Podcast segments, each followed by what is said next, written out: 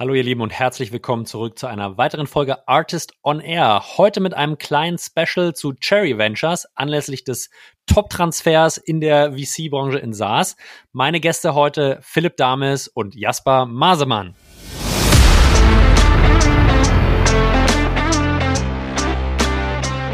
Punkt eins, der hängt einfach mit der gesamtwirtschaftlichen Lage zusammen. Ähm, die Sales Cycles sind im Schnitt schon deutlich länger geworden in den letzten Monaten, weil einfach zusätzlicher Software-Spend im Unternehmen sehr, sehr genau geprüft wird. Und viele der Themen, die so ein bisschen, ah, wir probieren das mal aus, maybe slight improvement to the process oder irgendwie nice to have, ähm, diese Sachen werden äh, deutlich, deutlich weniger gekauft.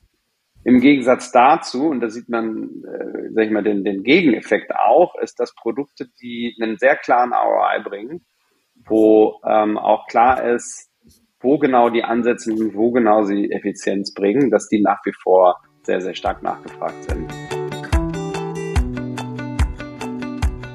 Ja, ihr Lieben, viele von euch haben es wahrscheinlich in den letzten Tagen und Wochen schon gelesen oder mitbekommen. Jasper Masemann, einer der wohl bekanntesten Investoren im SaaS-Bereich im deutschsprachigen Raum, fängt bei Cherry Ventures als Partner an. Für mich ein sehr guter Anlass, um mal zu sprechen mit Philipp Dames, einem der Founding-Partner bei Cherry und Jasper selbst, über die Motivation von Jasper zu Cherry zu gehen, über die Vision von Cherry in Bezug auf SaaS, welche Rolle wird Software zukünftig bei Cherry spielen.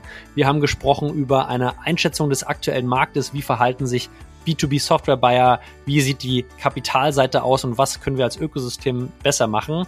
Das und noch viele, viele weitere spannende Punkte gibt es an dieser Stelle. Ich will gar nicht zu viel verraten. Ich denke, eine super spannende Folge in einem Trialog. Äh, mir hat's äh, richtig viel Spaß gemacht. Ich habe mega viel mitgenommen. Ich denke, ihr solltet auf jeden Fall reinhören. Das wären spannende nächste 60 Minuten. Ich wünsche euch viel Spaß mit Philipp Dames, Jasper Masemann und mit mir, Julius Göllner. Let's go!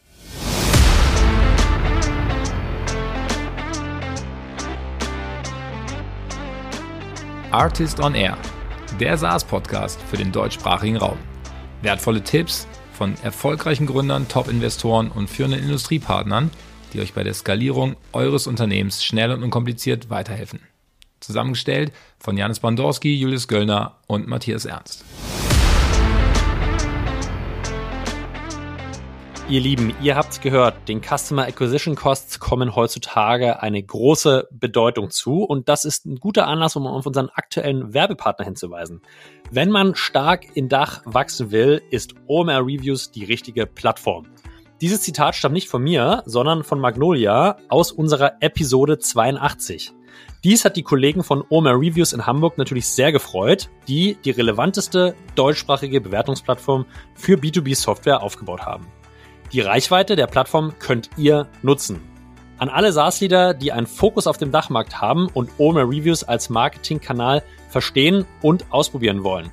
Schritt eins: hört euch den Podcast Episode 82 hier bei Artist on Air an. Schritt zwei: meldet euch unter reviews at omr.com mit dem Verweis auf Artist bei OMR Reviews.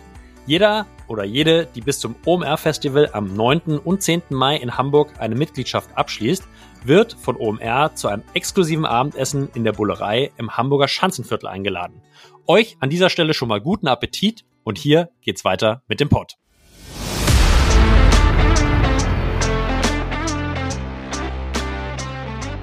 Ja, hallo und herzlich willkommen zurück äh, zu einer neuen Folge Artist on Air und heute mit einem kleinen Cherry Venture Special. Und ich freue mich, Jasper und Philipp hier bei mir zu Gast zu haben. Morgen, ihr beiden. Morgen, Moin. freuen uns auch. Hey. Moin, Julius. Ich glaube, Cherry ist wahrscheinlich nahezu jedem ein Begriff, aber dadurch, dass wir ja auch immer Woche für Woche ein paar neue Zuhörer haben, die vielleicht frisch in SaaS reinkommen und für der Kapitalseite vielleicht als Operator noch nicht so viel zu tun haben, äh, denke ich, freuen wir uns alle über ein kurzes Intro zu Cherry. Und äh, wer könnte das besser als äh, Jasper, der jetzt seit kurzem dabei ist? Wir machen da gleich mal einen, ersten Test. Ja, Erstmal, ja, sehr gut. In, in, inwieweit, Jasper, äh, kannst du Cherry Ventures erklären? Ich habe ja schon gedanklich aus, äh, abgeschaltet, weil ich dachte, das macht jetzt Philipp. Na gut, also äh, Cherry Ventures ähm, ist ursprünglich mal gegründet worden aus der Idee heraus, einen, einen Fund zu haben, der aus der Sicht der Gründer aus der Sicht der Gründer handelt. Also viele VCs, das wollen wir natürlich keinen schlecht machen, aber viele VCs haben natürlich jetzt nicht unbedingt einen Operator-Background oder einen Entrepreneurial-Background. Und das Schöne war eben, also gerade Philipp und Christian mit Zalando und Philipps eigenem Startup, kann er sicherlich noch was zu sagen, ähm, haben einfach das alles erlebt, auch schnell skalierende Firmen. Und diese Sichtweise hilft natürlich, gerade wenn man in der Frühphase Seed investiert, einfach anders mit den Gründern zu arbeiten. Man kann mehr helfen, man versteht die Position der Gründer besser, man kann Terms ganz anders verhandeln. Ähm, und genau diese Philosophie ähm, setzen wir bei Cherry um. Das heißt, entsprechend sind auch unsere Werte. Wir gehen in Meetings rein, sind vorbereitet. Wir haben natürlich immer die Gründerperspektive. Wir hasseln genauso viel wie unsere Gründer. Wir versuchen uns tief in die einzuversetzen, äh, die Geschäftsmodelle zu verstehen. Ähm, und entsprechend machen wir auch Seed und nicht irgendwie Series B oder, oder später, weil das genau unsere Phase ist und helfen den Gründern eben durch dieses Risiko durchzugehen mit uns gemeinsam. Philipp, würdest du sagen, äh, das hat er, hat er, hat er gut gemacht, Herr Jasper. Ähm, schon, schon sehr on brand äh, nach ein paar Tagen. Freut mich. Äh, und äh, nein, also was man vielleicht noch äh, ähm, dazu äh, nehmen kann, ist, wir haben mittlerweile drei Büros. Also wir, wir investieren in ganz Europa äh, haben ein Team in London, eine Partnerin, äh, die Sophia Benz, äh, die Global Marketing Director bei Spotify war, also auch Ex-Operator, damals glaube ich äh, ähm, Mitarbeiterin Nummer neun, hat er den ganzen, das ganze Wachstum äh, mitgemacht, hat äh, äh die USA für, für Spotify äh, mitgelauncht und ähm, die Brand dort aufgebaut, äh, die für uns die Nordics verantwortet und dann, wie gesagt, das London Office und der Rest der Mannschaft äh, ist, ist hier in Berlin. Ähm, wenn Jasper sagt Seed, äh, was meint er damit? Wir ähm, investieren ähm, meistens als erster institutioneller Investor. Das heißt, es kann eine Pre-Seed sein, wo wir mehr oder weniger alleine mit ein paar Angels reinkommen. Es kann aber auch eine Situation sein, wo eine Firma schon etwas weiter ist, vielleicht äh, ein Produkt schon mal da ist, äh, erste äh, ja, Anzeichen von Product Market Fit, wo wir dann eher eine, eine größere Seed-Runde äh, machen, ähm, dann in dem Bereich drei bis fünf Millionen. Ähm, das ist so in etwa die Range. Und das Interessante an, an unserem Ansatz, an unserem Fonds ist eben, dass wir äh, durch unsere Fondsgröße, also unser letzter Fonds sind 300 Millionen, die Möglichkeit haben, dann auch in Series A und Series B noch äh, weiter zu investieren. Das heißt, man kann sich das vorstellen, dass wir etwa äh, 35 Prozent des Fonds initial investieren und dann den restlichen Teil in späteren Runden. Vielen Dank für die Erklärung an der Stelle. Jetzt hat Jasper schon erwähnt, Philipp, äh, du und Christian Zalando Background, Sophia Spotify, ist ja natürlich sehr Endkonsumenten-Consumer getrieben. Vielleicht, wenn wir mal äh, zurückschauen von 2023, welche Rolle hat B2B Software ähm, in den bisherigen Jahren von Cherry Ventures gespielt und wie ist es einzuordnen mit dem Consumer-Segment? Ja, also äh, hast genau richtig gesagt. Wir haben natürlich äh, den Consumer Background, äh, also Sophia, Christian und ich. Auf der anderen Seite die letzten Jahre schon sehr, sehr viel auch im B2B investiert. Man kennt Sherry äh, natürlich auch ein Stück weit von den Konsumerthemen, wie jetzt in Flaschenpost oder auch in Flixbus. Ähm, Auto 1 ist so, sag ich mal, B2B2C. Ähm, das sind natürlich so die, die, die ersten Investments, die man von uns kennt. Ähm, aber wenn man sich die letzten beiden Funds, also im Grunde genommen unsere Investmentaktivität in den letzten fünf Jahren anschaut, dann ist ein Großteil unserer Investments schon im B2B-Bereich.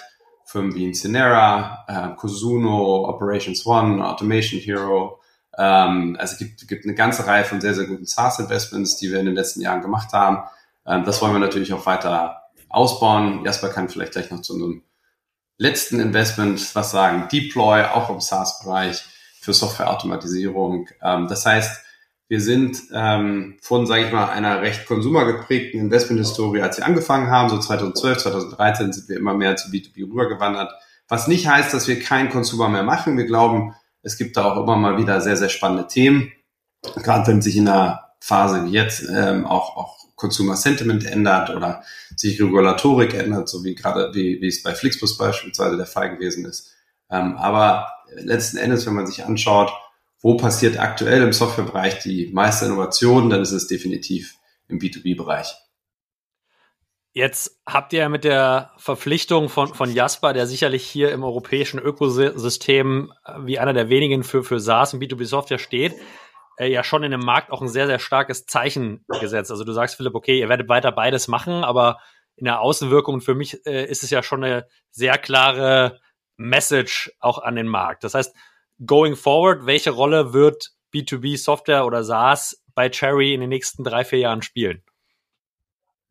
Also sie wird weiterhin eine große Rolle spielen und im Zweifel wird sie wahrscheinlich von der Bedeutung, wird der Bereich wahrscheinlich sogar eher wachsen. Der Grund, warum wir ähm, Jasper als Partner zu, zugeholt haben, ist natürlich sein Track Record im B2B-Software-Bereich, ähm, auch gerade äh, um den ganzen Themenblock AI rum, wo aktuell ja sehr, sehr viel passiert. Natürlich auch sein, sein Track Record von einzelnen Investments, wenn man sich ein Verbit beispielsweise anschaut, ähm, wo er die Seed gemacht hat. Und ähm, gleichzeitig aber auch, das war uns auch wichtig, äh, der operative Background. Jasper ist ja selber auch Gründer, hat äh, seine eigene Firma hochgezogen ohne VC-Geld, also quasi gebootstrapped, auch auf ein sehr, sehr erfolgreiches Level, kennt also auch die andere Seite äh, des Tisches. Das war uns genauso wichtig. Ähm, es geht auch nicht darum, dass man jetzt ähm, als Cherry äh, äh, sich zu sehr ähm, von dem aktuellen AI-Hype tragen lässt und rechts und links anfängt, irgendwelche Themen zu machen, sondern es geht viel, viel mehr. Und ich glaube, da kann Jasper später noch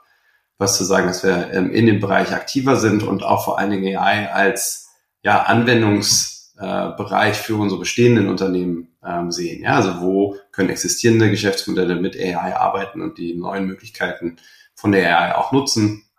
Ähm, und, und in Summe schauen wir natürlich immer äh, nach Komplementarität. Äh, und, und da war Jasper einfach auch ein extrem guter Fit. Äh, daneben kennen wir ihn schon lange, macht Spaß mit ihm zu arbeiten. Das merkt man schon in den ersten Wochen. Ähm, und ich glaube, eine absolut super Verstärkung fürs Team.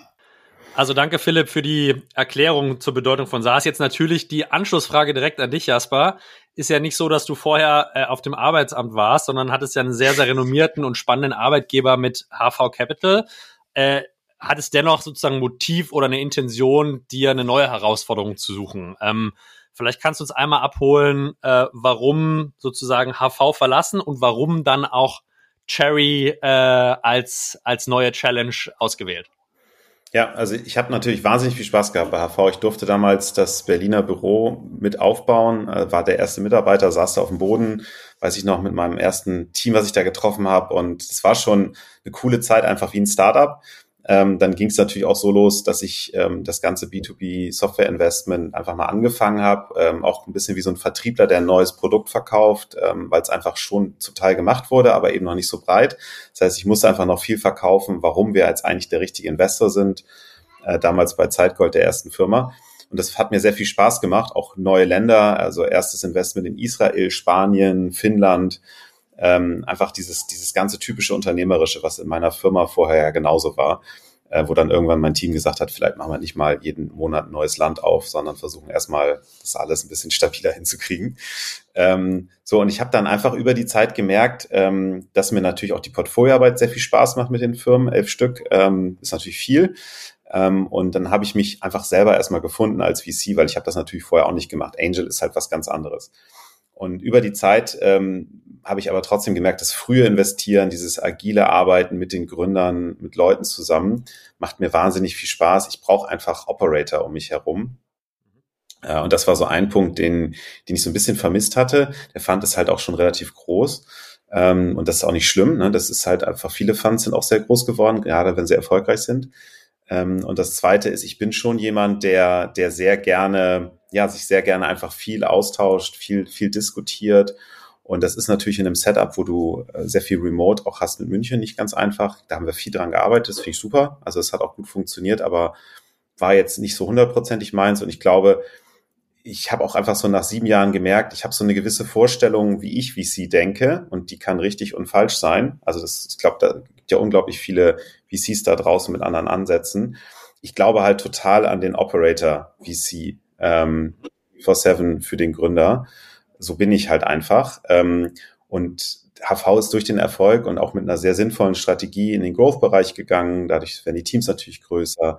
Ich mag so große Strukturen überhaupt nicht. Das bin ich einfach nicht. Und ähm, ja, habe dann einfach für mich gesagt, ganz ehrlich, ich glaube, ich, ich habe mich hier rausentwickelt, ähm, was auch in Ordnung ist. Ähm, ich schaue mich mal um, was da draußen im Markt ist. Ich da gab es viele interessante Sachen, viele New Shiny Objects, habe mir da auch viel Zeit gelassen, ähm, habe ja im Juli das auch offiziell gemacht, ähm, war ein bisschen in den USA unterwegs, fand das sehr, sehr spannend. Also es ist einfach, US-Funds haben, muss man sich überlegen, 40, 50 Jahre SaaS-Erfahrung. Ich habe da einfach immer viel auch am Anfang Copy-Paste gemacht und einfach gesagt, komm, ich rede mit den Funds und lerne da viel.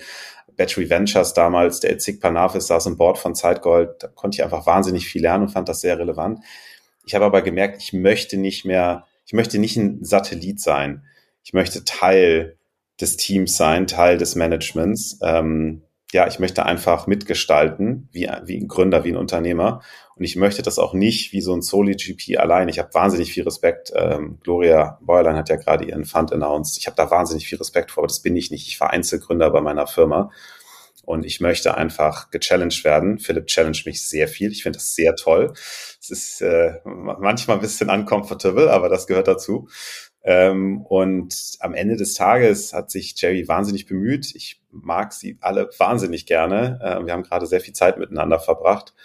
Ähm, und diese Mischung aus äh, Performance, Intellectual Challenge, ähm, persönlicher ja, Integrität, Menschen, ich fand das unfassbar attraktiv. Unfassbar attraktiv. Also besser, ich konnte es mir einfach gar nicht mehr besser vorstellen. Und genau, dann war es irgendwann ganz einfach.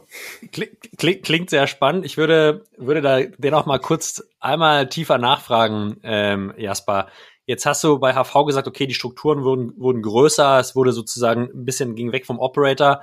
Philipp, ich glaube, euer letzter Fonds hat irgendwie 300 Millionen äh, und ich denke, es ist nicht der, der letzte. Also auch Cherry entwickelt sich ja, sage ich mal, in eine ähnliche Richtung. Jasper, siehst du da nicht die Gefahr, dass sozusagen in deiner neuen Rolle es ähnlich vielleicht nicht mehr so operativ wird wie äh, bei deinem früheren Arbeitgeber? Naja, also ich meine, am Ende des Tages ist natürlich DPI immer der Erfolgsmesser, ob das jetzt erfolgreich ist oder nicht. Ähm, aber zum Beispiel ein Founders Fund hat, glaube ich, auch 25 Leute. Ähm, ich weiß gar nicht, wie viele Milliarden die verwalten damit. Jetzt muss man natürlich gucken, ob das dann auch funktioniert. Ich glaube, es ist viel mehr die Struktur, die Partnerschaft, wie die Partnerschaft miteinander arbeitet, als wirklich die, die Assets, die man damit managt. Mhm. Okay, und da hast du ich glaube, es gibt noch vielleicht einen, einen anderen Punkt, der auch nochmal ein Unterschied ist bei Cherry. Also wir haben uns ja bewusst auch gegen einen Growth Fund entschieden, weil wir an diesen Fokus glauben und sagen, wir wollen, natürlich haben wir mit 300 Millionen einen staatlichen Seed Fund, äh, den brauchen wir allerdings auch, weil sich das Segment auch immer stärker professionalisiert und gerade Repeat Entrepreneurs, mit denen wir sehr, sehr häufig arbeiten, wenn man im Portfolio schaut, das ist äh, die deutliche Mehrheit der Gründerinnen und Gründer, mit denen wir arbeiten, ähm, hat äh, seine zweite, dritte Firma gegründet mit, mit, mit uns. Und ähm, die sind häufig auch in der Lage, größere Seed-Runden zu raisen. Das heißt, wir wollen genügend Firepower haben und wir wollen auch gleichzeitig genügend Reserven haben, um danach zu investieren. Deswegen die Vorgröße und ähm, gleichzeitig aber sehr, sehr klar mit dem Fokus auf Seed und Early Stage weil wir sehr stark an diesen Stage-Fokus glauben. Ähm, die Firma ist so gebaut von allen Leuten, die arbeiten, von den ganzen auch Mitarbeiterinnen und Mitarbeitern, die wir haben im Strategic Resources Team, also in den ähm, Teams, die für das Portfolio an bestimmten Themen arbeiten, ähm, im Recruiting-Bereich, im Finance- und Fundraising-Bereich, im Comms-Bereich. Die sind alle genau so äh, eingesetzt, dass wir den Firmen von Start to Product Market helfen. Das ist sozusagen unsere Strategie.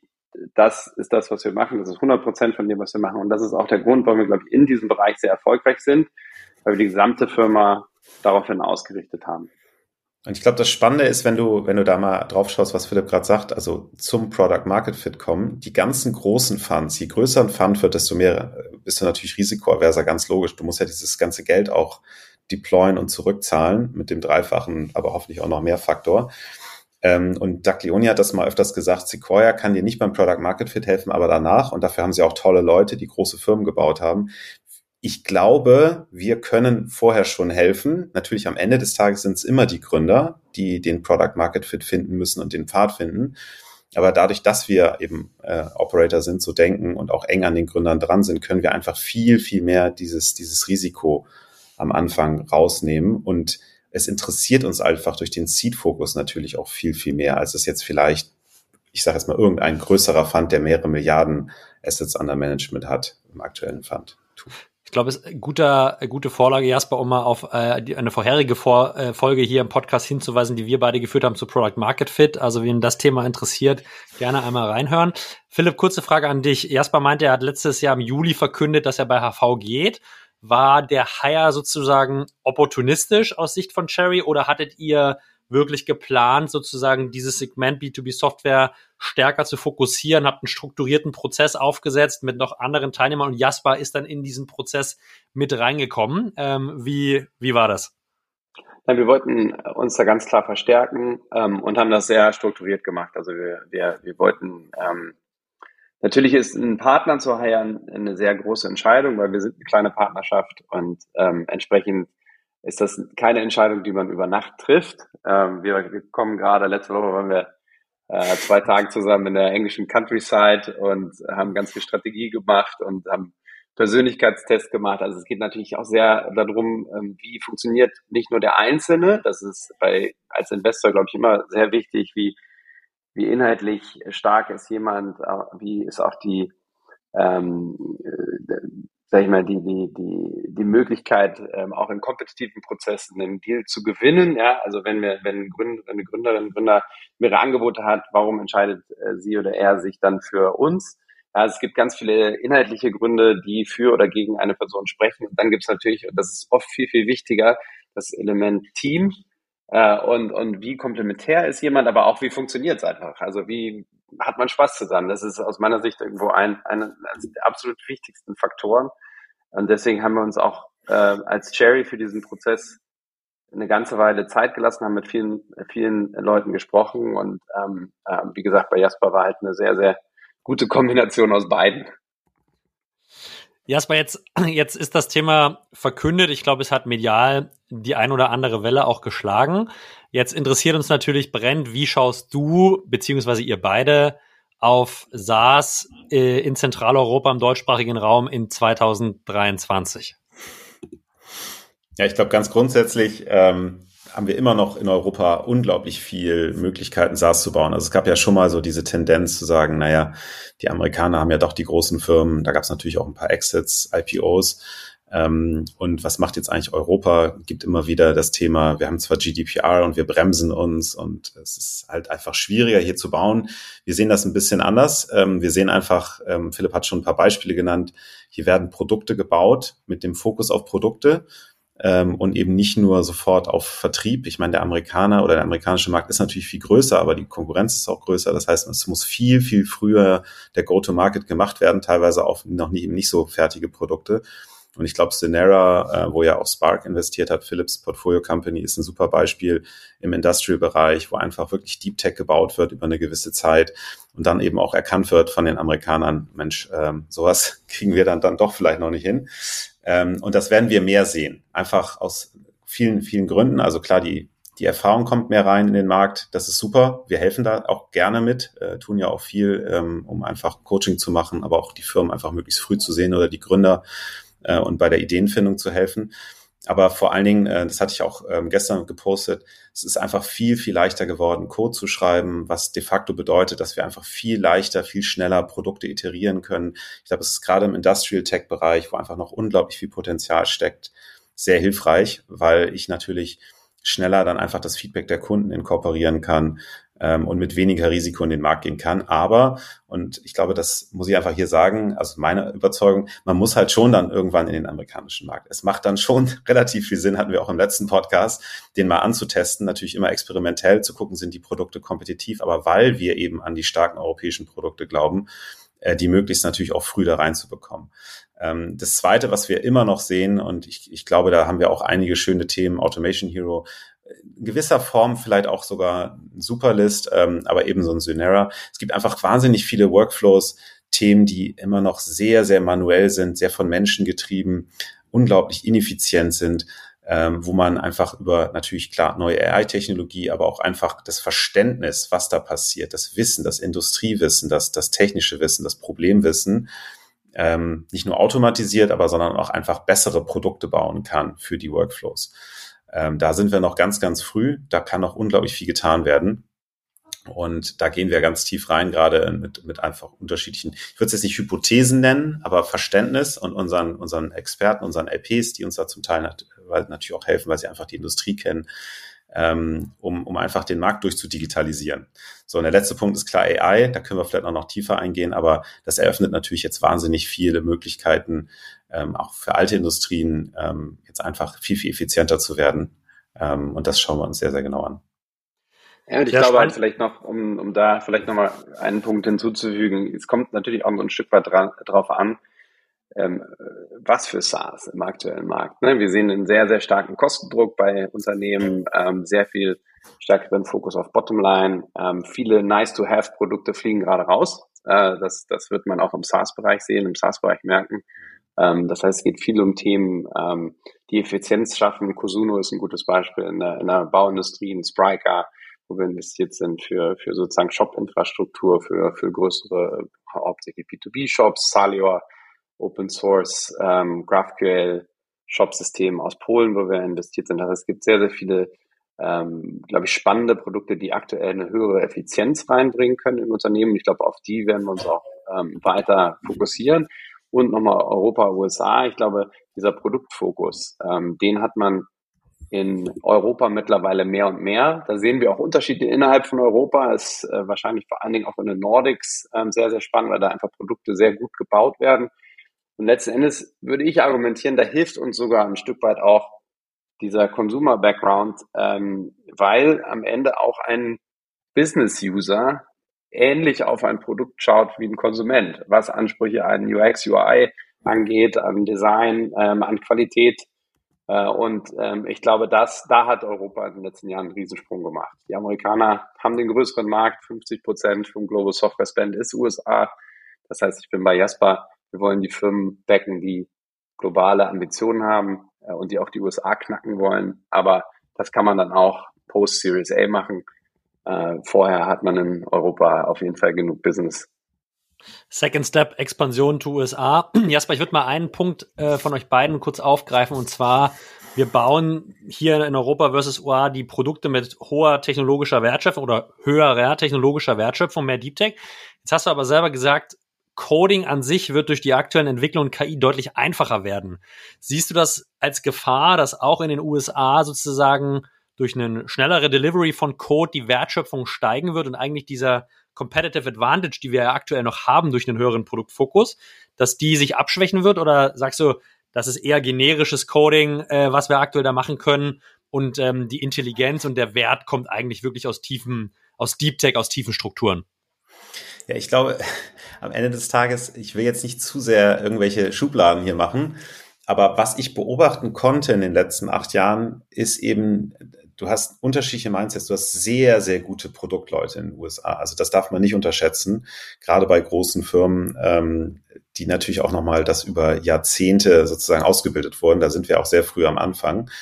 Der große Vorteil bleibt, egal wie schnell die Leute coden, der große Vorteil bleibt, dass natürlich viel mehr Druck äh, einfach da ist, möglichst früh auf Umsatz zu kommen. Am Ende des Tages, und wir glauben da äh, nicht so sehr dran als Cherry, Umsatz sehr früh ist halt nicht immer gut. Also du brauchst Kundenfeedback, du musst es halt verstehen, du musst denen zuhören können, du musst das, die Tiefe des Problems verstehen und nicht immer sofort die Lösungen verkaufen. Und das ist, glaube ich, vom Druck her immer noch, wird immer stärker sein in den USA und gerade im Silicon Valley. Und die zweite Sache ist, wenn man jetzt mal Richtung Industrial Tech guckt und andere Sachen, wir haben einfach auch tolle Firmen hier. Also man denkt ja vielleicht immer nur an SAP, aber wir haben ja unfassbar guten Mittelstand in, äh, in der Industrie, die einfach auch diese Probleme sehr viel tiefer und besser verstehen.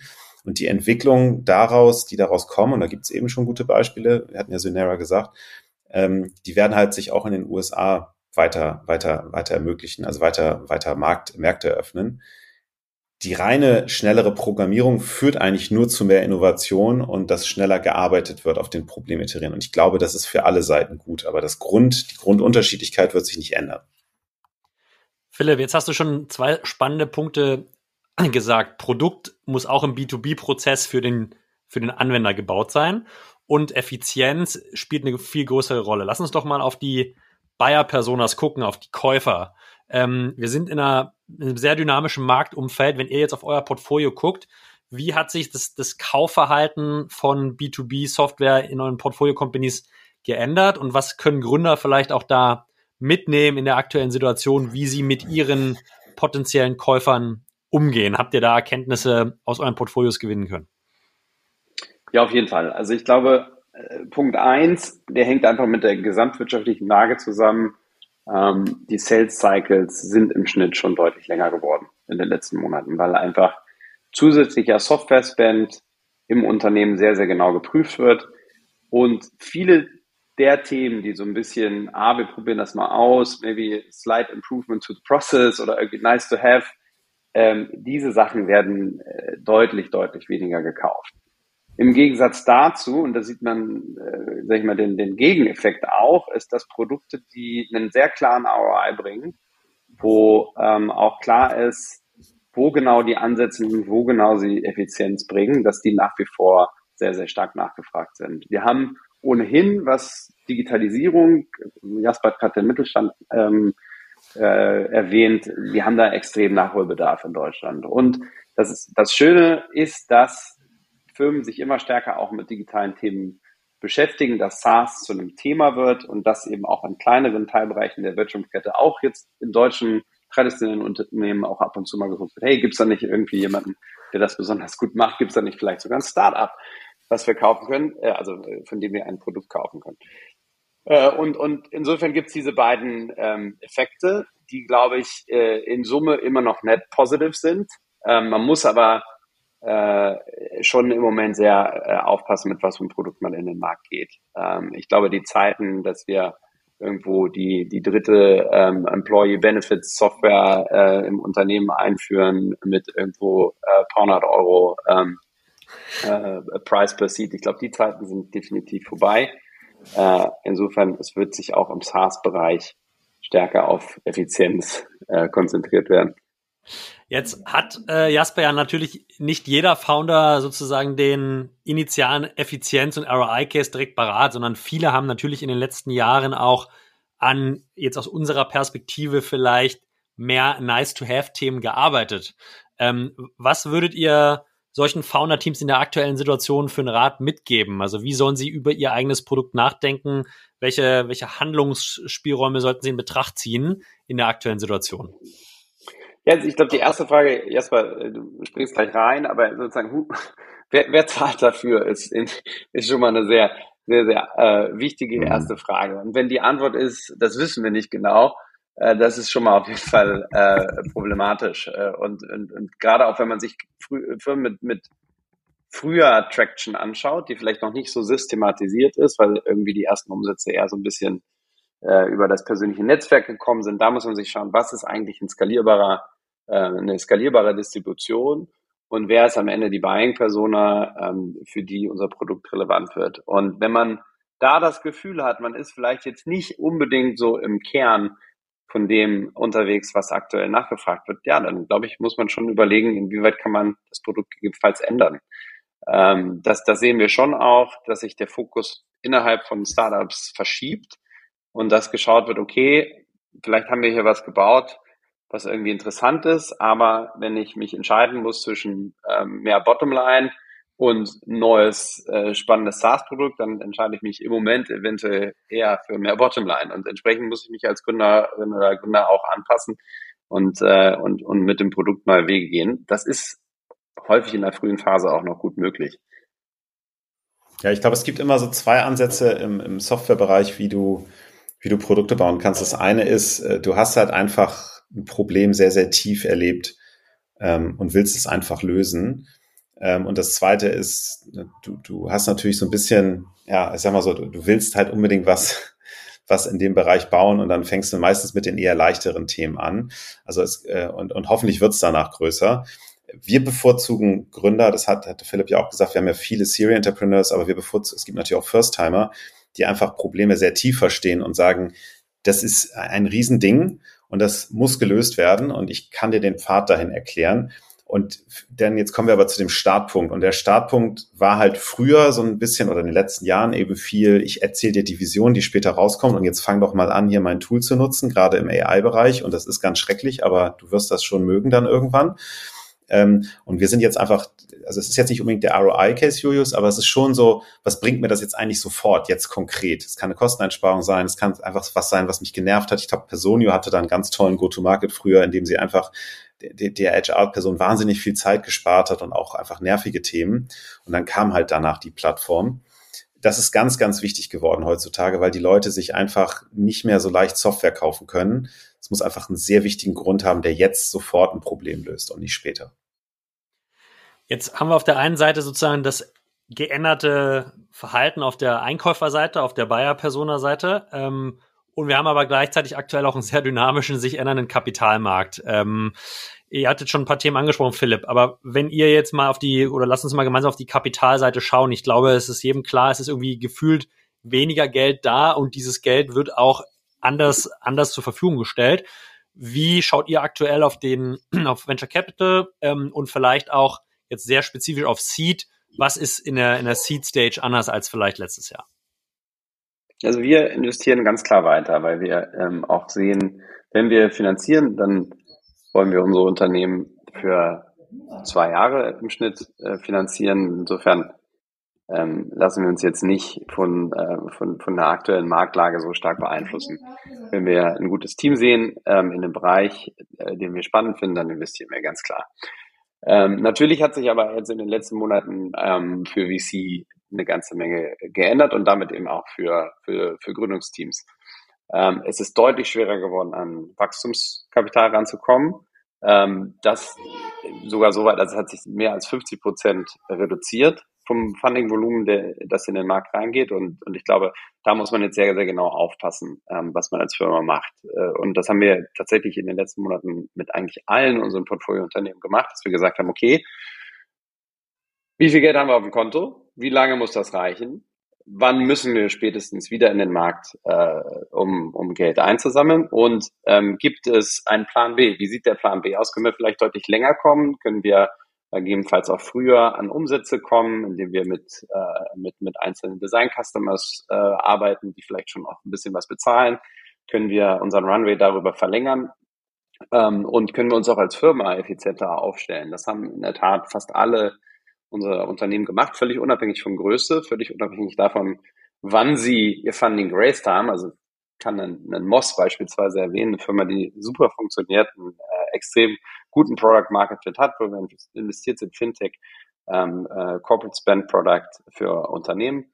Ähm, die sind auch durchgegangen, haben gesagt, okay, wie, wie, äh, welchen Burn können wir uns zum jetzigen Zeitpunkt erlauben? Und ähm, gibt es vielleicht einen Weg, mit dem wir einfach Flexibilität aufbauen, Optionalität, wann wir wieder in den Markt rein müssen? Und das ist was, was ich auf jeden Fall jedem Team empfehlen würde, aktuell da genau drauf zu schauen. Weil im jetzigen Markt wird man definitiv nicht zu den Konditionen Geld einsammeln können, äh, die man sich wünscht. Es ist einfach sehr, sehr, äh, sehr, sehr schwierig aktuell. Insofern ähm, die Abhängigkeit von externem Geld zu reduzieren, ist in jedem Fall immer eine gute Idee. Abhängigkeit zu, von externem Kapital zu reduzieren, würde ich sofort unterschreiben, Philipp. Jasper, wenn wir das jetzt mal umsetzen in vielleicht Top-Level KPI-Framework, ja, also auf welche KPIs hat man 2022, 2021 geguckt und was sind jetzt das, die Top-Level KPIs, die, auf die ein Gründer gucken sollte, Early Stage, natürlich auch unter der, ähm, unter dem Gesichtspunkt, dass manchmal, wie ihr selber sagt, noch gar kein Umsatz da ist. Also was, was gebt ihr da Teams mit, wie sie auf ihre PNL schauen sollen? Also in der ganz frühen Phase kannst du am Ende des Tages nur auf die äh, Customer Love, wie es die Amerikaner so schön sagen, aber aufs Kundenfeedback schauen. Also wie engaged sind sie mit dem Produkt, wie sehr lieben sie das, wie sehr nutzen sie das, weil de facto kann ich noch nicht richtig monetarisieren. Also wenn wir jetzt früh investieren und reingehen, da wollen wir eigentlich nur Richtung Product Market Fit laufen. Und dann haben wir natürlich gewisse Hypothesen drumherum, wie man das dann monetarisieren kann, welchen Go-to-Market man bauen kann. Aber am Ende des Tages, je mehr ein Kunde das liebt und übrigens auch dafür zahlen kann, ich finde, der Punkt von Philipp ist halt wahnsinnig wichtig. Also denkt drüber nach, dass ob die auch wirklich Budget dafür haben, ähm, dann löst sich das schon so. Und sobald wir dann Richtung Series A, B gehen, ähm, gibt sicherlich viele Sachen, die man jetzt lesen kann. Ähm, weil wenn du fragst, was Mann früher gemacht hat, also ich habe, glaube ich, äh, noch nie auf nur auf Topline geguckt. Ähm, am Ende muss es ja auch irgendwie, müssen wir es ja verkaufen, die Firma. Ähm, aber früher wurde sicherlich nur auf Topline geguckt und dann war es relativ egal, was, was dann, äh, wie viel man dafür einsetzt. Also ich habe Firmen gesehen, die haben fünf Dollar investiert und einen Dollar rauszukriegen äh, in Jahren. Und ich meine, ganz ehrlich, das kann ja nicht funktionieren. So, also ich glaube, die, Zahl, die man viel hört, ist Rule of 40. Ähm, also wie ist so mein Gross Profit im Verhältnis zu meinem, ähm, zu meinem, äh, zu meinem Wachstum. Das ja. ist aber eher so für börsengelistete Firmen relevant. Ähm, genauso wie andere KPIs. Am Ende des Tages möchte ich immer wissen, wie schnell zahle ich das, was ich für den Kunden bezahle, wie schnell bekomme ich das zurück, CAC Payback. Und das möchte ich auf einer Kohortenebene sehen. Weil ich möchte verstehen, wie viel muss, lange muss ich eigentlich einen Kunden vorfinanzieren. Dann kann ich meine Pricing-Modelle vielleicht ändern, dass die upfront zahlen müssen, wenn ich meinen Cashflow optimiere, aber ich kann es eben auch weglassen, weil ich vielleicht eher auf eine Conversion Rate gehe. Also ich sage, hey, kein Problem, probiere das Produkt erstmal zwei, drei Monate aus, dann kriege ich mein Geld zwar später, habe also einen längeren CRC-Payback, aber ich habe bessere Conversion Rates, ich lerne mehr oder ich wachse schneller. Und das muss ich halt balancen, weil wenn das, sage ich mal, wir ein Beispiel, äh, kleineren ACVs, also kleineren Umsatz, den ich pro Kunde mache, wenn das sehr, sehr lange ist, dann dauert es logischerweise auch, äh, muss ich mehr Geld vorfinanzieren. Wenn das sehr kurz ist, kann ich genau wie Philipp sagt, kann ich jederzeit profitabel werden. Wenn ich zwischenzeitlich merke, und das glaube ich verstehen, äh, versteht man nicht so richtig aus diesen generellen Sachen, die da draußen geschrieben werden. Es ist ja kein Product Market Fit, es ist ja ein Product Segment Fit. Und es kann ja sein, dass ich merke, oh, das nächste Segment ist noch schwieriger zu akquirieren. Die CRCs gehen hoch, die Paybacks werden länger. Dann kann ich nochmal bremsen, auf dem Produkt iterieren, um dann wieder Gas zu geben. Dieses konstant Gas geben, wenn ich dann plötzlich härtere Wände treffe oder auch mal vielleicht neue Vertriebler einstelle, die nicht so gut sind, das ist ja eigentlich total, also es sieht immer nett aus in der, Grafik, aber es ist natürlich eigentlich kapitaleffizienzmäßig totaler Schwachsinn. Und deswegen das zu sehen, ist das aller, allerwichtigste aus unserer Sicht, CRC Payback am Ende des Tages. Immer gepaart mit den Leading Indicators. Wie stark ist die Customer Love? Und ich glaube, da ist der schönste Indicator Churn. Wenn ich sehe, dass signifikant Kunden churn, gerade auf Kohortenbasis, ähm, dann habe ich natürlich ein Problem, muss ich mit denen reden. Ähm, aber ich muss, wenn ich gar keinen Churn habe, habe ich übrigens auch ein Problem, weil vielleicht könnte ich dann mich ein bisschen schneller bewegen und ein bisschen mehr Risiko nehmen. Aber wenn ich am Ende es unterbreche, ist es wirklich CRC Payback und, und Churn. Ja. ja, ich glaube, der, der Blick auf den Public-Markt hilft auch äh, äh, dort. Ähm, natürlich ist man im Seed-Bereich da weit von weg, aber wenn man sich anschaut, wie die Multiples, die Software-Multiples sich von 2021 auf heute verändert haben, dann ist sozusagen erstmal erste Aussage, sie sind deutlich niedriger. Man hatte einen, einen Snowflake bei einem NTM von, von 70 damals, das ist jetzt runter auf etwa 20. Das ist immer noch relativ hoch. Warum? Weil Snowflake einfach eine super Firma ist, extrem gute äh, Kombination auf zum einen positives Margin Development und trotzdem immer noch sehr, sehr gutes Growth. Ähm, wenn man sich auf der anderen Seite aber anschaut, wie sind ähm, die Firmen insgesamt, also wenn man sich einmal den Software Basket anschaut, 2021 war das Medium äh, Multiple, äh, also NTM Multiple, also NTM Revenue Multiple, der Top 5 Softwareunternehmen 64,8x. Ja, äh, today, also heute hat sich jetzt ein bisschen nochmal verschoben, sind wir ungefähr bei 18. Ja, gleichzeitig Wachstum äh, 2021 äh, ungefähr 60 Prozent, heute in etwa 40. Das heißt, man sieht ganz klar eine Verschiebung auch im Fokus von Investoren im Public Market, aber das ist natürlich auch eine Reflexion von dem auf das, was sich im Private Market ähm, äh, gerade bewegt. Weniger Wachstum ist im Fokus, mehr Profitabilität ist im Fokus. Ne? Und diese Verschiebung, die kann man äh, entsprechend schon auch als frühphasige Firma berücksichtigen. Also gehe ich jetzt wirklich raus und hau die nächste Marketingkampagne nach dem anderen raus, verbrenne sehr, sehr viel Geld und das, was Jasper ähm, von ansprach, wie viel gebe ich aus für einen Euro Revenue? Natürlich ist Wachstum immer wichtig im Early Stage Bereich und wird auch wichtig bleiben. Aber es ist nicht mehr Wachstum, koste es, was es wolle, sondern es ist effizientes Wachstum mit einem ganz klaren Path to Profitability. Niemand will, dass Firmen im ersten, zweiten, dritten Jahr profitabel sind, aber es muss sehr, sehr klar sein, wie komme ich dahin? Dafür brauche ich Healthy Margins und ähm, am Ende eine gute Distributionsstrategie. Wenn ich das mal so ein bisschen jetzt subsumiere, Jasper Philipp, heißt eigentlich, wenn ich Geld habe jetzt für eine Seed auf dem Weg zur Series A, ich mache mir schon deutlich mehr Gedanken, hole ich mir unerfahrene Vertriebler jetzt neu dazu, ja, mache ich die nächste Marketingkampagne immer aus der Sicht von lass mal Kack unter Kontrolle lassen, nicht mehr so viele Experimente, nicht mehr so viele neue Marketing-Plays, sondern vielleicht so ein bisschen, okay, lass mal das, was wir bereits vielleicht schon gelernt haben, sehr Stück für Stück erweitern, aber nicht mehr so wie früher mit der Schrotflinte einfach mal raus und gucken, was an der Wand hängen bleibt. Also Kack-Fokussierung, äh, wirklich so das, was ich sagen würde, okay, aktuell ganz, ganz großer Punkt. Ja, und sich einfach auch fragen, wie es weitergeht. Also ich glaube, genau dieses gegen die Wand schießen ist ja schön, aber ich muss halt immer mich fragen, was bringt mir das eigentlich? Was mache ich dann danach, wenn es mal nicht hängen bleibt? Ähm, und ich habe einfach limitiertere Ressourcen jetzt. Also ich kann nicht mehr einfach weiter Geld einsammeln und dann hoffen, dass, das, dass ich dann noch fünf weitere Experimente habe. Also de facto, wir wollen natürlich jetzt auch kein Premature Scaling, also Produkte, die nicht funktionieren. aber de facto habe ich natürlich eine gewisse Runway, also eine gewisse Zeit, die ich experimentieren kann und dann ist einfach vorbei, dann muss ich wachsen und Umsatz machen, beziehungsweise was beweisen für die nächste Runde. Diese Diskussion führen wir halt sehr intensiv mit den Firmen und sagen so, dann, dann, dann ist der Product Market Fit halt nicht stärker, aber das bedeutet auch, dass deine KPIs nicht gut, nicht so gut sein werden. Das bedeutet übrigens auch, dass du nicht so unerfahrene, jetzt zu deinem Beispiel Vertriebler einstellen kannst, sondern sie sollten schon ein bisschen erfahrener sein, weil sie halt noch ein bisschen mehr das Produkt verkaufen müssen und das nicht so von alleine läuft, ja. Ja, und ich glaube, es geht um die Balance. Es geht um eine Balance und das ist einmal natürlich auch das Schwierige an der Aussage jetzt für ein Gründungsteam sagt, na, sollen wir jetzt hier profitabel werden oder sollen wir jetzt wachsen? Irgendwie verstehen wir euch VCs irgendwie auch nicht. Äh, und die Wahrheit ist, es ist, es ist die Balance. Man, ähm, es gibt eine ganz, ganz interessante äh, Umfrage, die, die ähm, ich glaube, Morgan Stanley gemacht hat bei, äh, bei VCs, die sozusagen so eine Which company do you prefer? Uh, Rule of 40 ähm, Companies und dann eben, was ist die Kombination Growth und Profits? Und sozusagen am einen Ende des Spektrums war irgendwie 60, 80 Prozent, glaube ich, 80 Prozent Revenue Growth 40, minus 40 Prozent Operating Margin, also hoch negativ. Und am anderen Ende des Spektrums war irgendwie 10 Prozent äh, und, und 30, 10 Prozent Wachstum und 30 Prozent äh, Operating Margin.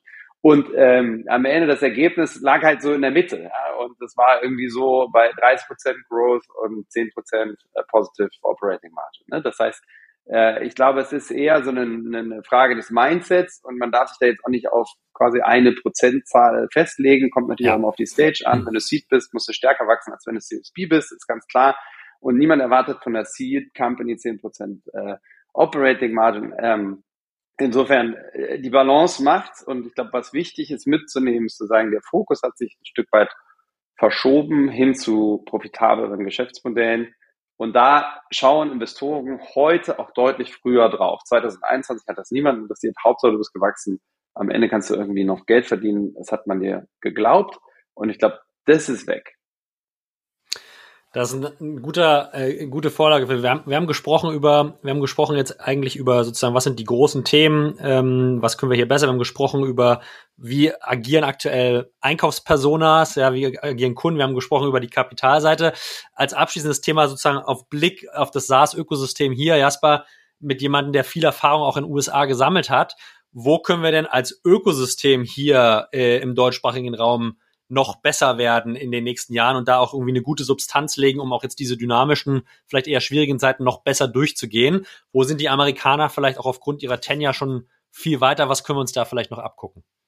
Ja, ich glaube, ähm, es ist einfach viel Lernen und aber auch gleichzeitig Teaching oder Coaching, was, was funktioniert, was nicht funktioniert. Ähm, wir müssen ein bisschen aufpassen, dass wir einfach nur Kochrezepte nehmen, die wir irgendwo lesen oder hören in so ein, zwei Sätzen. Es ist halt leider ein bisschen komplizierter. Ähm, und ich finde deswegen zum Beispiel eure, eure Konferenz, Konferenz Artist letztes Jahr, das ist genau das Richtige. Also die Leute müssen einfach mehr miteinander reden, was funktioniert, was funktioniert nicht und diesen Austausch weiter fördern ähm, weil das machen die Amerikaner. Die können einen viel tieferen Pool an Menschen gehen, die halt schon mal Vertrieb gemacht haben von frühen SaaS-Produkten, von späten SaaS-Produkten, ähm, die ein Produkt gebaut haben und die Marketing gemacht haben. Also, also Vertrieb von SaaS, ähm, Product Marketing, was ja nochmal was anderes ist als Marketing, ähm, und dann überhaupt Product Building sind einfach Erfahrungsschätze, die wir noch nicht so tief haben. Das heißt ganz pragmatisch, ähm, wir brauchen einfach mehr Austausch. Ähm, das müssen wir besser machen. Wir müssen und auch mehr offener sein, damit zu experimentieren. Also ich glaube, es bringt nichts, ähm, es bringt nichts, immer die tollsten Produkte zu bauen und die nicht in den Markt zu werfen. Der Kunde hat halt recht. Ich glaube, das ist eine zweite Einsicht, die wir haben sollten, sehr schnell. Und das dritte ist, ich würde einfach knallhart den Leuten in den USA sagen, wie schön es in Europa ist, dass einfach die Guten hier rüberkommen oder wir wenigstens mit denen arbeiten. Wir machen das ja schon viel, auch bei Cherry mit den Firmen. Ähm, ja, wir haben viele Amerikaner oder Leute mit Erfahrung in Amerika, die einfach gerne für europäische Firmen arbeiten. Das müssen wir viel, viel mehr machen. Meine Wahrnehmung, Philipp, ist die gleiche, ja, dass wir in den letzten Jahren schon auch mehr amerikanisches Talent haben, was mehr in europäischen Firmen aktiv wird. Siehst du das ähnlich? Also siehst du, dass, dass da auch so eine ja, leichte 100%. Verschiebung also passiert? Ich glaube, das ist ein, ist ein ganz spannendes Phänomen. Ähm, es geht in beide Richtungen. Also zum einen, glaube ich, kommt mehr Talent rüber. Äh, ähm, Europa ist spannend und ähm, gerade in den Hubs ist es spannend. Also Berlin profitiert da unheimlich, weil es eben auch international ist. Du musst nicht unbedingt Deutsch sprechen, um hier klarzukommen. Man sieht es in London, man sieht es auch in ähm, Städten wie Lissabon, ähm, dass man ganz, ganz viel Inflow von, von ähm, Foreign Talent hat, nicht nur USA, aber In den USA hat man eben den Vorteil, den Jasper gerade beschrieben hat, dass da eben schon sehr, sehr viel Softwareerfahrung, Software-Expertise äh, äh, vorhanden ist. Und wenn ich eine Firma in Europa von 10 auf 50 Millionen RA skalieren will, dann gibt's in Europa halt nicht hunderte von Firmen, die das schon mal gemacht haben. Ne? Und das ist halt eben der Vorteil, dann zu sagen, hey, man holt aus den USA jemanden rüber. In die andere Richtung genauso, sehr viel Aktivität auch von unseren Firmen in die USA zu gehen. Das ähm, sollte man auch nicht zu früh machen, weil dafür braucht man auf jeden Fall ein bisschen Funding. Ähm, das kann man auch nicht auf einer Arschbacke, Entschuldigung, machen, sondern man muss es mit vollem Fokus machen, weil dafür ist der Markt einfach viel zu kompetitiv. Ähm, aber es funktioniert und wir haben sehr, sehr viele Beispiele. So ein Amboss, ähm, super mhm. erfolgreiches mhm. Unternehmen äh, im Medizinbereich. Die machen Software für Krankenhäuser und für Medizinstudenten. Äh, die haben ein sehr erfolgreiches äh, ähm, Büro in, ähm, in den USA, arbeiten da mit Krankenhäusern und Universitäten zusammen und machen mittlerweile knapp 50 Prozent des Umsatzes in den USA. Also es geht auch in die andere Richtung. Und, ähm, äh, und das ist, glaube ich, das Spannende auch an Software uh, we are on our own. Ne? We need to build the best products globally. Es geht nicht darum, ich nehme einen Marketplace-Ansatz, den ich in den USA gesehen habe und sage, hey, das baue ich jetzt für, für, für Deutschland oder das baue ich jetzt für Europa, sondern es geht darum, auf globaler Ebene kompetitive Produkte zu bauen. Und ich glaube, da hat Europa einen ziemlich guten Shot ähm, und muss sich da auch nicht immer hinter den USA verstecken. Ja? Das ist, das finde ich auch total wichtig, dass wir auch wissen, wo unsere Stärken liegen. Und du hast vorhin noch ein ganz kurzer anderer Punkt noch gesagt hast, wo, wo kann Europa besser werden und wo können vielleicht auch VCs unterstützen.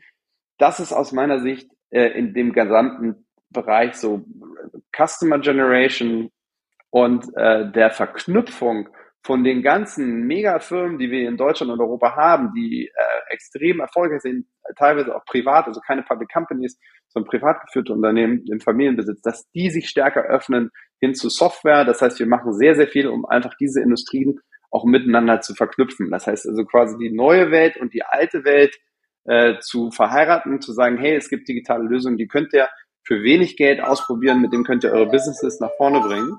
Äh, und ich glaube, da ist ein Riesenpotenzial, was auch noch nicht voll gehoben ist in Europa.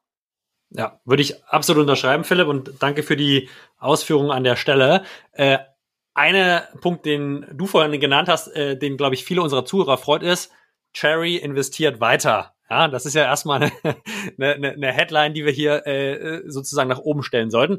Jetzt ist natürlich die Frage, Jasper, in was, und damit komme ich so ein bisschen auf eure beziehungsweise auch deine Vision für äh, B2B-Software bei Cherry. Ähm, wir haben schon ein paar Buckets, ein paar große Themen äh, gestriffen, aber was sind Teams, was sind Themen, äh, in die ihr zukünftig investieren werdet und äh, was ist so deine, Invers äh, deine Version für Software bei Cherry?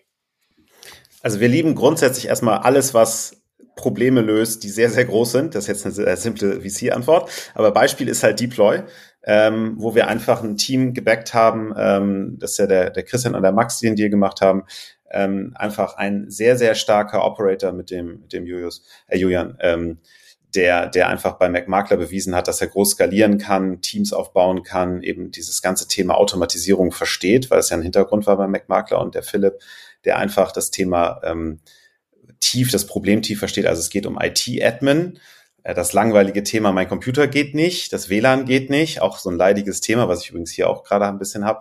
Ähm, ist halt immer das Gleiche und es wird halt immer äh, sehr manuell, sehr händisch von vielen Agenturen gelöst und das kann man vereinfachen und das hat der Philipp damals schon so ein bisschen gebaut mit seinem ersten Thema und dann haben sie sich zusammengetan. Und das ist ein Riesenmarkt. Es gibt zum Beispiel sicherlich auch in den USA äh, mit Electric AI, aber es ist einfach immer noch nicht gut gelöst. Und das ist halt einfach eine simple Form von, ich verstehe das Problem tief, ich gehe es einzeln durch, breche es runter und habe einen Pfad, wie ich es halt konstant besser mache, automatisiere und daraus ergibt sich eine große Softwarefirma am Ende des Tages. So. Das, das lieben wir, das, das, die sind, die, die, die wachsen nicht auf den Bäumen, weil da muss man erstmal das Problem tief verstehen und sich diesem, diesem, diesem Problem auch stellen wollen. Ähm, und die suchen wir. Und da helfen wir auch gerne. Haben wir auch länger begleitet in dem, in dem ganzen Bereich was wir natürlich, du, du, du hast eine Frage. ja, ich, ich, wollte, ich wollte etwas reißerisch und provokant sagen, okay, große ja. Problemstellung. Äh, da frage ich mal ChatGPT, ne? Chat was sind die größten zehn Problemstellungen? Dann gehe ich zum Jasper, äh, der gibt mir dann ja. Geld. Äh, genau, genau. Äh, lass mal, ge, ge, Genau. Also kannst du, du kannst auch ChatGPT nehmen. Ähm, nee, aber was, was wir natürlich gerade, das hatte Philipp ja auch am Anfang gesagt, was wir schon beobachten, ist, was passiert da eigentlich gerade im AI-Bereich? Und ich habe jetzt natürlich seit acht Jahren auch in Firmen investiert. Ähm, und das Interessante ist, wenn man AI versteht, also was AI kann und was AI nicht kann, ähm, dann kommst du natürlich auf so Themen ähm, wie damals eben das Verbit in Israel, aber auch so ein Ultimate AI, die einfach, ähm, einfach schon Transformer vor vier Jahren, also Transformer ist das, was ChatGPT sozusagen als Basis hat, angewendet haben, um, um Conversation Automation äh, durchzuführen und nicht nur mit simplen Regeln.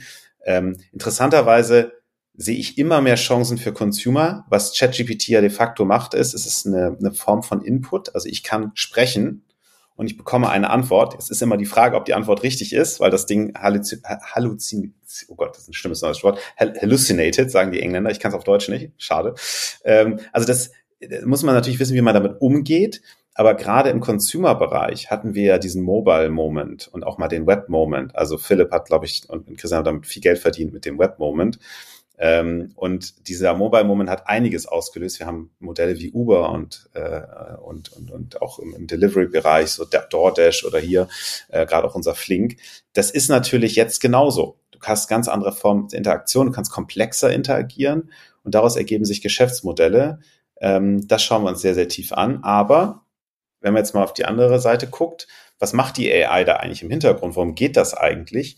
Sie verwendet halt eine viel leichtere Methodik, also im Output, um mit komplexen Daten umzugehen. Das heißt, wo ich vorher gesagt habe, oh mein Gott, da muss ich Zeitgold, erstes AI-Investment von mir, da muss ich ganz viele Steuerberater einstellen, die diese Daten erstmal verstehen die sind sehr teuer, das dauert ganz, ganz lange. Das geht jetzt alles viel, viel schneller. Das heißt, ich kann mich wieder diesen viel komplexeren Problemen, die ich vorher nicht lösen konnte, kann ich mich jetzt stellen. Im Enterprise-Bereich habe ich unglaublich viele Daten, die sehr unstrukturiert sind. Enterprise Knowledge gibt es ja so ein bisschen so das Buzzword. Wo ist eigentlich was? Wer, wer weiß eigentlich was? Äh, wie kann man die matchen? Im Recruiting-Bereich, Matching-Thema. Auch im Dating-Bereich übrigens, Consumer-Bereich. Also wir wir überlegen uns die ganze Zeit, könnte man nicht mal eine Dating-App bauen auf ChatGPT? Macht das überhaupt Sinn? Ähm, aber am Ende des Tages ist es halt sehr viele komplexe Daten, die vorher eben nicht in automatischen Art und Weise miteinander verbunden werden konnten, verstanden, verstehen werden konnten, verstanden werden konnten, ähm, wo man jetzt Zugang zu hat. Und das ist halt bei Startups wichtig. Ich muss natürlich irgendwo anfangen. Es muss leicht sein. Der Zugang muss leicht sein. Und jetzt gab es natürlich diese Frage OpenAI, zwei Milliarden, drei Milliarden, vielleicht sind es auch schon zehn Milliarden, die da reingesteckt wurden. Aber es werden mittlerweile Modelle trainiert wie Vicuña mit, äh, ich glaube, 500 oder 600 Dollar. Und das ist ein riesiges Large Language Model. Das sitzt natürlich auf ähm, einem Lama-Model, deswegen heißt das Vicuña. Vicuña sind die kleinen Lamas äh, drauf. Ähm, und das, da, aber es, man sieht halt, wie das immer effizienter wird, immer mehr commoditized wird. Das heißt, wir gehen ganz bewusst durch die Industrien durch und versuchen zu verstehen, wo konnte man eigentlich bisher auf Basis der Daten, auf Basis der, der Infrastruktur nicht diese, dieses Problem lösen. Aber wo geht es denn jetzt? Weil endlich ist alles einfacher geworden. Kurze Zwischenfrage erstmal die 500, 600 Euro nur, um es zu verstehen. Was, was, meinst du damit? Ähm, es geht darum, äh, Modelle zu trainieren. Kost, genau, kostet ja ein bisschen, ist ja Compute Power, muss ich über die Cloud laufen lassen, Entschuldigung. Genau, und das ist natürlich, wenn ich das Modell einmal trainiert habe, also die ganzen, also das Verständnis des Modells, dann muss ich das Geld nicht mehr investieren. Ähm, und dann kann ich natürlich Anwendungen oben draufsetzen und dann zum Beispiel sagen, ja, OpenAI kann mir jede Frage beantworten. Ich möchte aber jetzt genau in meinem spezifischen Bereich, wie mache ich eigentlich Sales richtig? Muss der, musst, musst du dir jetzt mal ein Modell trainieren. Die kannst du jetzt auf deine spezifischen Daten für sehr wenige hundert Dollar zum Teil ähm, ähm, trainieren. Und das zeigt natürlich, da kann jetzt jeder Gründer hingehen und sagen, auch Mensch, ähm, ich mache jetzt auch mal Marketing-E-Mails, aber nur im Bereich VC. Vielleicht gibt's jetzt ja bald mal ein VC-Produkt. VC ja Outreach. Ja. VC Outreach Automation mit einem mit einem eigenen Modell drauf. Aber also was ich was ich mitnehme erstmal ist, dass sozusagen das Thema KI ein ganz ganz großes und entscheidendes in SaaS für euch wird. Ja, also wie kann KI wahrscheinlich erstmal in existierenden Modellen Effizienzgewinne schaffen? Wie kannst du auch Preisvorteile generieren, indem du dich spezialisierst? Ähm, gibt es, habe ich das erstmal richtig verstanden? Erstmal. Ja. Also es ist nie, es ist nie für die AI äh, oder die AI ist nie ein Startup. Es ist immer die Anwendung dahinter. Das heißt, wir fragen uns eigentlich, welche Anwendungen werden jetzt leichter und wir glauben, dass es eine ganze Menge werden. Wir hatten den Moment vor sieben, acht Jahren, mit den Supervised Learning Modellen. Jetzt kriegen wir die unsupervised, also da, wo man nicht mehr so viel Input reingeben muss, nicht mehr so viel Expertenwissen, die einfach viel leichter von alleine funktionieren. Ähm, und da glauben wir einfach, dass viel mehr Anwendungen gebaut werden können. Und das kann eine große Enterprise natürlich auch irgendwo machen. Die macht das aber sehr langsam, die macht das sehr vorsichtig. Große Unternehmen sind ja gebaut auf Vorhersehbarkeit und Sicherheit. Ähm, und äh, Startups können halt viel mehr Risiken nehmen mit unserem Geld. Gibt es, Philipp, neben dem KI-Thema, was sicherlich, äh, glaube ich, für sich selbst eine Episode wert ist, die wir auch machen werden, äh, Jasper? Ich glaube, es ist super spannend. Äh, gibt es aber sozusagen, wenn wir über Software nachdenken bei Cherryfield, gibt es noch weitere sozusagen große Themengebiete, äh, die ihr euch weiterhin trotzdem anschaut, wo jetzt KI vielleicht eine untergeordnete Rolle spielt?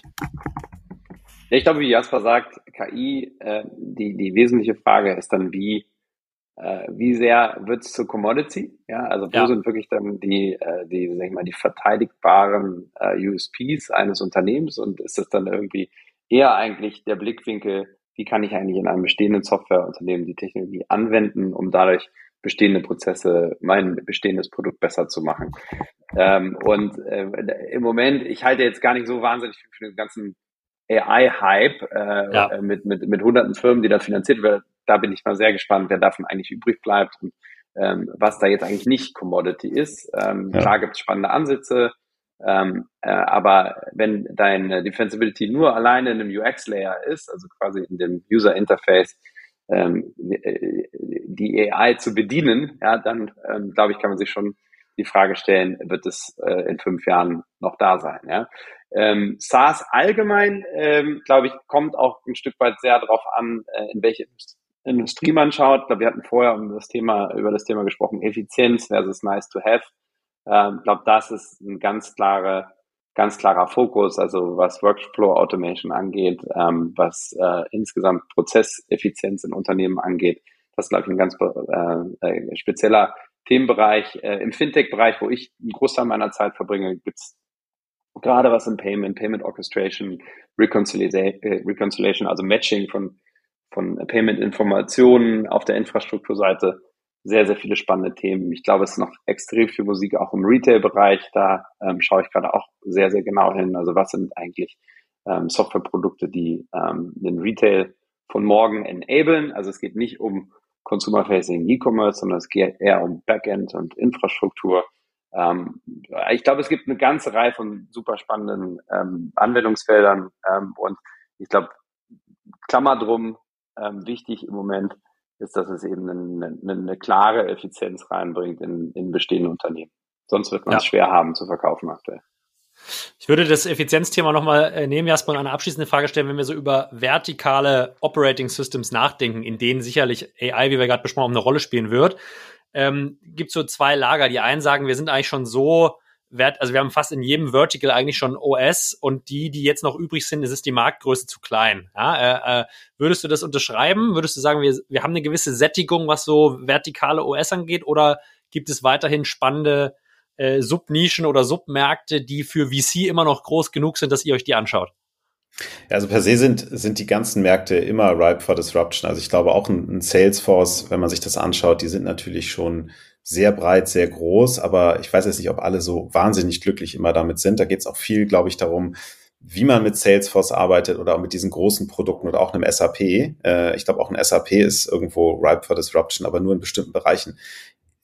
Ich glaube, den Fehler, den wir, den die Leute bei dieser Betrachtung so ein bisschen machen, sie schauen sich halt das große Monster ähm, Produkt dort an und sagen, wie kann ich die eigentlich angreifen oder die sind doch schon da.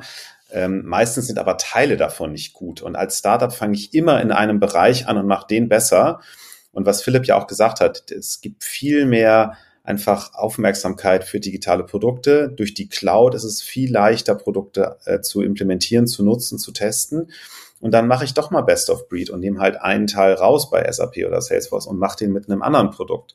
Ähm, und dadurch können diese Startups halt wachsen und sagen, ganz ehrlich, wenn du den Bereich mit mir machst, guck mal, den mache ich auch übrigens besser. Weil die, man kann sie besser machen. Das, es gibt ja davon, wir sehen ja ganz, ganz viele Ideen von Menschen, die wirklich sagen, guck mal, ich kann das hier besser. Und das stimmt auch. Das ist natürlich dann immer die Frage, wie setze ich das um? Äh, was sind die richtigen Schritte? So, also deswegen, ich, ich stimme da überhaupt nicht zu. Da gibt es überhaupt keine Sättigung. Die Frage ist nur, wo ist es schon gut gelöst und wo ist es noch nicht gut genug gelöst und wo spüren die Leute eigentlich dank dieser netten Anwendung täglich den Schmerz und wollen eigentlich was anderes haben. Und dann ist es natürlich die Aufgabe äh, des Gründers, etwas zu entwickeln, was leicht, einen leichten Wechsel macht, einen leichten Übergang macht, einen schnellen Wert, eben Effizienz zeigt das, was Philipp gesagt hat.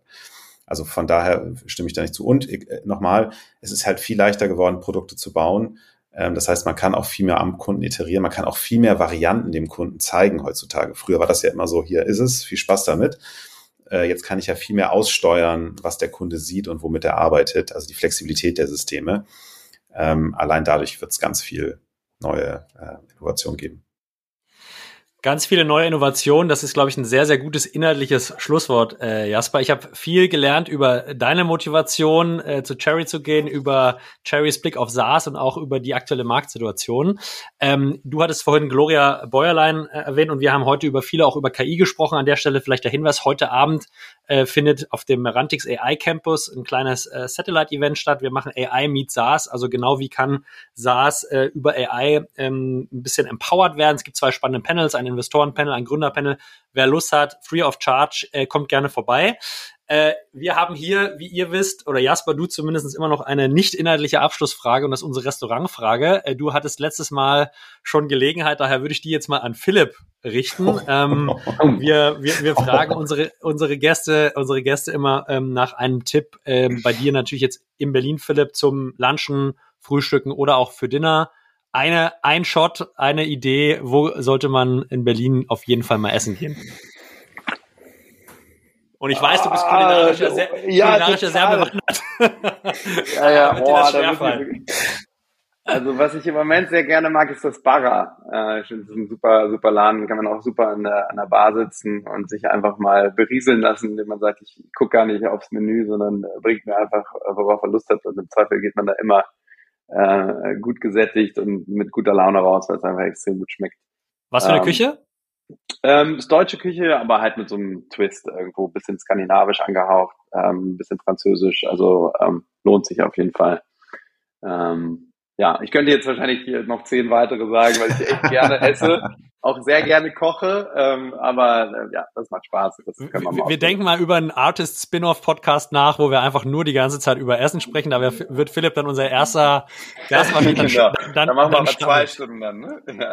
Ja. Zwei Stunden und zwei Flaschen Wein, äh, um das Gespräch noch ein bisschen zu lockern. Ich bedanke mich bei euch ganz, ganz herzlich, ihr Lieben. Ich weiß äh, eure Zeit sehr zu schätzen. Ich glaube, das war super spannend äh, für alle, äh, die zuhören. Und ich freue mich auch, euch natürlich auf dem Summit zu sehen im Oktober wieder, äh, Jasper. Daher äh, herzlichen Dank herzlichen Dank an der Stelle und wir werden sicherlich noch die eine oder andere äh, Sache zu, gemeinsam machen in den nächsten Monaten. Darauf freue ich mich. Daher vielen Dank und euch einen produktiven Tag. Danke dir. Ja, auch Vielen Dank.